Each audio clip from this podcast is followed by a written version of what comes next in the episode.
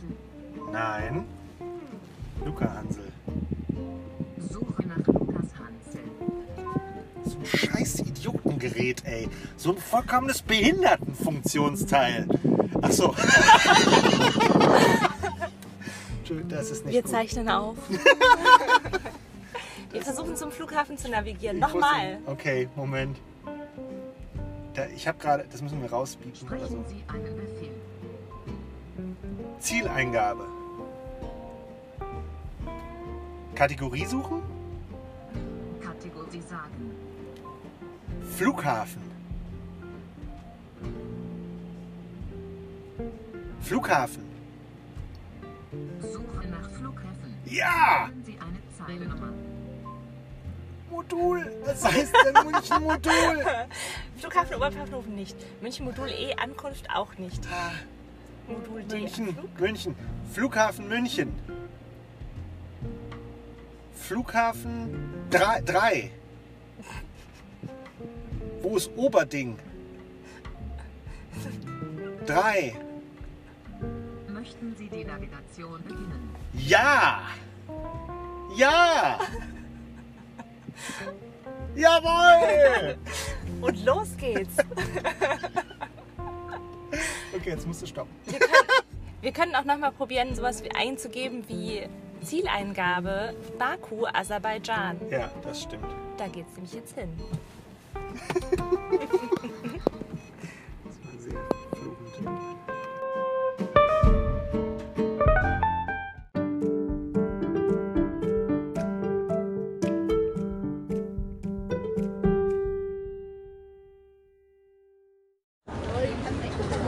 Am Flughafen. Erste Eindrücke vom Flughafen.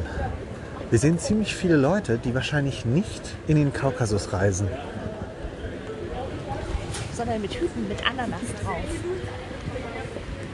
Hut und Ananas. Also wenn wir den sehen im Kaukasus mit Hut und Ananas, beziehungsweise mit Hut und darauf eine Ananas, dann wird mich das wundern. Ja, bitte? Ganz schönes Gewusel am Flughafen.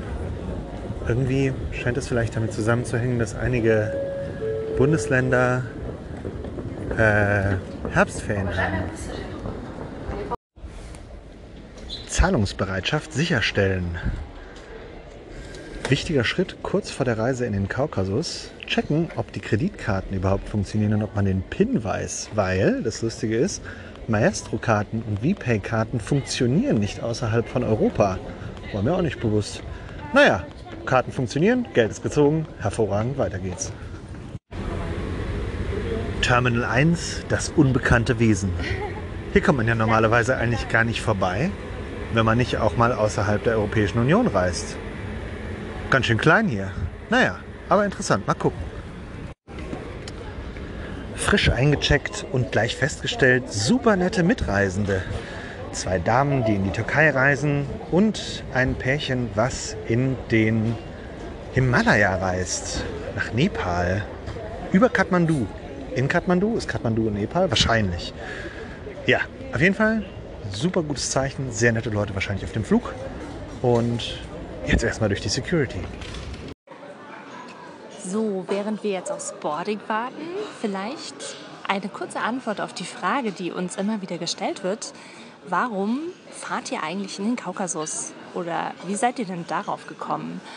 Ähm, es war so, wir hatten Lust auf ein kleines Abenteuer und wollten mal wieder etwas erleben und ein Land entdecken, in dem man sich noch nicht auskennt, wo man die Sprache noch nicht spricht und wo man ein ganz neues ja, System auch wieder lernen muss. Und darauf hatten wir einfach mal wieder Lust.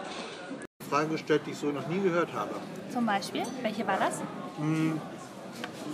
Als ich gerade eben einen Caesar Salad bei, der, bei dieser Bar bestellt habe, wurde ich gefragt, welchen denn?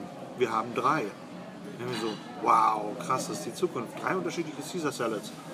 Hat sie gesagt, es gibt Caesar Salad mit, Sala mit äh, Lachs, mit äh, Tomate, Mozzarella und mit Hühnchen. Und dann denke ich mir so, nur einer davon ist tatsächlich ein Caesar Salad. Wir würden drei Salate haben, aber nur einen Caesar Salad.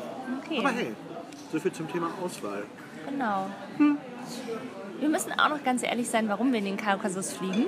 Denn Ah, der, der eigentliche Auslöser war die Grand Tour Folge, ach so, ja, stimmt. wo Jeremy Clarkson und Einer James May und Richard Hammond durch den Kaukasus gefahren sind.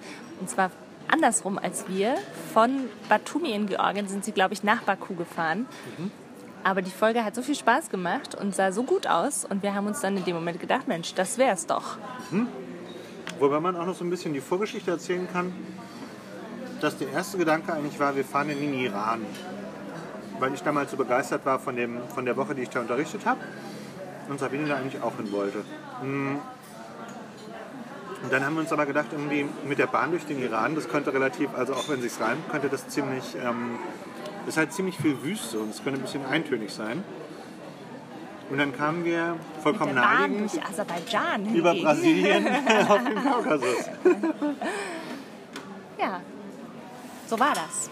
Und jetzt kriegen wir quasi drei Länder zum, Preis von einem. zum, Preis, zum, zum Reiseaufwand von einem. Genau. Wann haben wir Boarding? Ähm, In 40 Minuten. ja, genau. 40 Minuten Sporting. Da hinten fliegt eine Finnair. Irgendwo Richtung Norden wahrscheinlich. Auch schön. Aber wir fliegen Richtung Osten. Es ist jetzt nachts 10 nach Mitternacht. Der Istanbuler Flughafen ist groß. Er ist schön. Aber wir haben ihn jetzt auch gesöhnt. Nach ungefähr sechs Stunden Aufenthalt geht es jetzt bald weiter auf unseren Flug nach Baku. 1.40 Uhr geht's los und äh, hier gibt es noch eine Meldung von nebenan. Naja, ich trinke die erste Sprite seit 20 Jahren. Es muss gefeiert werden. Klingeling. genau. Chick. Kleine Flughafen-Randnotiz. Wie viele von diesen Nackenschlafkissen gibt es eigentlich auf der Welt? Jedes einzelne Geschäft im, im Istanbuler Flughafen verkauft Nackenschlafkissen. Und jeder zweite Tourist hat ein Nackenschlafkissen. Gibt es irgendwie eine große Nackenschlafkissen-Mafia, die irgendwie Nackenschlafkissen, wahrscheinlich steckt dahinter Nestlé oder irgendwie Johnson Johnson oder Procter Gamble oder so, die große Nackenschlafkissen äh, Gemeinde. Naja, aber ohne Quatsch, spannende Schätzfrage. Wie viele Nackenschlafkissen gibt es wohl auf der Welt? Was denkt ihr? Ganz frisch angekommen in Aserbaidschan wird mir mal wieder eine Sache wirklich deutlich, die heutzutage eigentlich wirklich sehr, ja, nicht so leicht mit dem, mit dem, ähm, mit dem Geschmack der Zeit und dem Trend der Zeit irgendwie sich verbinden lässt. Aber Flugzeugfliegen ist echt einfach ein technologisches Wunder. Es ist einfach richtig cool, dass man hier hinfliegen kann. Und ich fliege richtig, richtig gerne Flugzeug. Wie gesagt, ist leider nicht mehr so sonderlich kompatibel mit aktuellen Verhältnissen, aber ist leider so. Im Landeanflug auf Baku. In der Distanz sieht man sein erstes, oder nicht sein erstes, aber das erste Feuer, glaube ich, von einer Ölraffinerie. Und Sabine hat gerade rausgefunden, dass hier die Sonne zu dieser Jahreszeit immer erst um 9 Uhr aufgeht, weil es keine Sommerzeit gibt und weil wir ja ziemlich weit schon im Osten sind. Auf jeden Fall heißt das, dass wir lange schlafen werden heute. Genau, denn es ist gerade 6 Uhr, 6 Uhr. Das ist doch super. 6 Uhr 3. Und ich glaube, wir landen so in vielleicht 10 Minuten oder sowas. Haben nur noch, weiß nicht wie viel, aber sehr viel Höhe haben wir nicht mehr. Wir müssen also gleich da sein. Die Sonne ist aufgegangen und ich stehe auf unserem Balkon. Hm, um uns herum lauter Sandsteinhäuser. Es sieht so ein bisschen aus wie so ein bisschen französischer Stil, sehr, sehr imperialistischer französischer Stil, mit Wappen und mit Putten und mit äh, vielen so kleinen einzelnen Balkonen.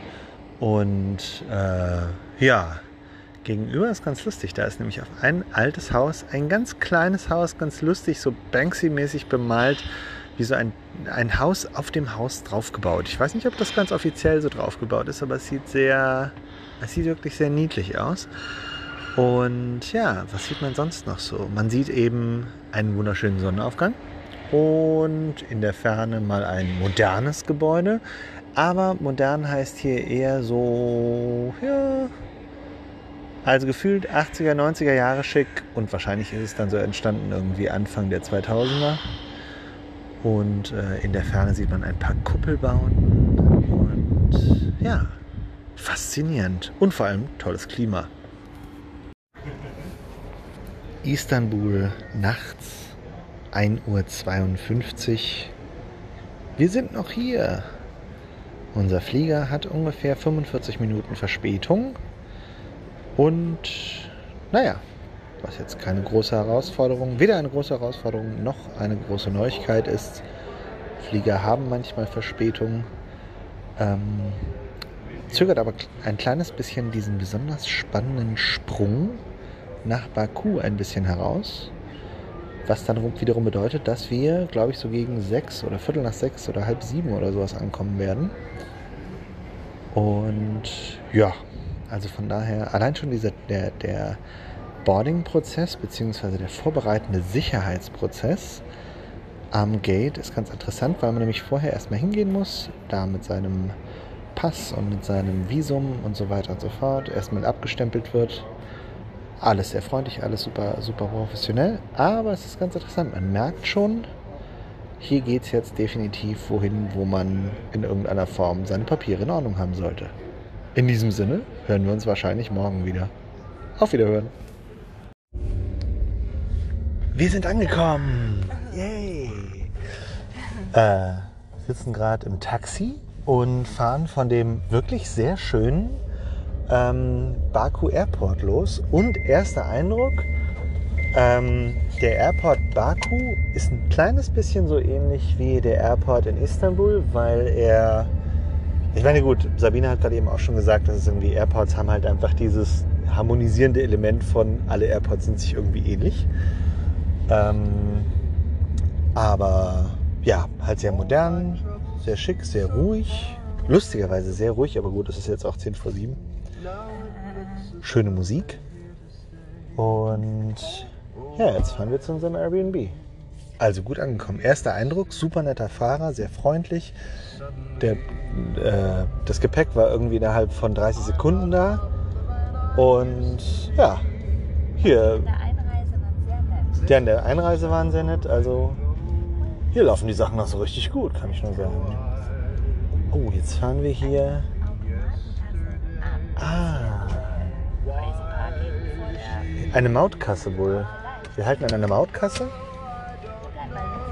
Wir bleiben mal sitzen, genau, und passen aufs Auto auf. Wir sitzen übrigens in einem Hyundai von so 2005, 6, 7 oder so. Und es läuft schöne, angeblich Jazzmusik. Yesterday. Ich glaube, ist das nicht Old Blue Eyes? Ich glaube, das ist Old Blue Eyes. Doch, es ist yesterday. Ja, es steht auch da. Aber es. Ich mag jetzt Original lieber. Nun gut, gehen wir mal auf Today. Also, wir melden uns später. Noch ein paar Eindrücke von der Fahrt nach Baku rein. Baku hat ein olympisches Stadion, was einen sehr an die Allianz Arena erinnert. Wer weiß, wer da wohl von wem geguckt hat. Wahrscheinlich die Allianz Arena von Baku. Weil ehrlich gesagt, auch. das olympische Stadion sieht noch schon ein bisschen etablierter aus als die Allianz Arena. Naja, mal gucken, was wir noch so sehen. Oh, eine große Glaspyramide. Eine flache Brücke, ein welliges Gebäude. Also man muss sagen, in Baku gibt es sehr viele coole Architektur. Wow. Vor allem, weil es immer so. Es ist sehr viel, das hier sieht sehr französisch aus. Ja. Das hier sieht sehr, also manche Sachen sehen sehr mediterran, mediterran aus. Das sieht super asiatisch aus. Ah, okay.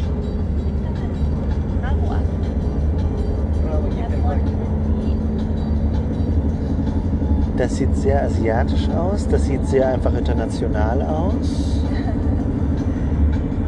Also ein, ein Fest für die Sinne. Und vor allem, sehr spannend, ähm, es werden die Autobahnen geschrubbt. Also nicht geschrubbt, aber sie werden gefegt. Was natürlich des deutschen Herzens äh, schmeichelt. hier sind Menschen, mit denen man sich anscheinend sehr gut verstehen kann. Gerade haben wir ein riesengroßes Wohnhaus gesehen, was bestimmt so eine Kantenlänge hat von irgendwie 200 Metern. Sah ein bisschen aus wie das Neckermann, alte Neckermann Hauptquartier in Frankfurt. Das kenne ich leider nicht. Was als Frankfurter? Auf jeden Fall stellt man sich die Frage, ob es da tatsächlich nur die äußeren Wohnungen mit äh, natürlichem Licht haben oder nicht. Also hier fühlt es sich jetzt wieder sehr französisch an, weil alles ist äh, Sandstein. Alles sind sehr hohe Gebäude, ich würde sagen so mindestens sieben, sieben Stockwerke. Und äh, ja, es ist so ein, ein Prachtboulevard, den wir hier runterfahren.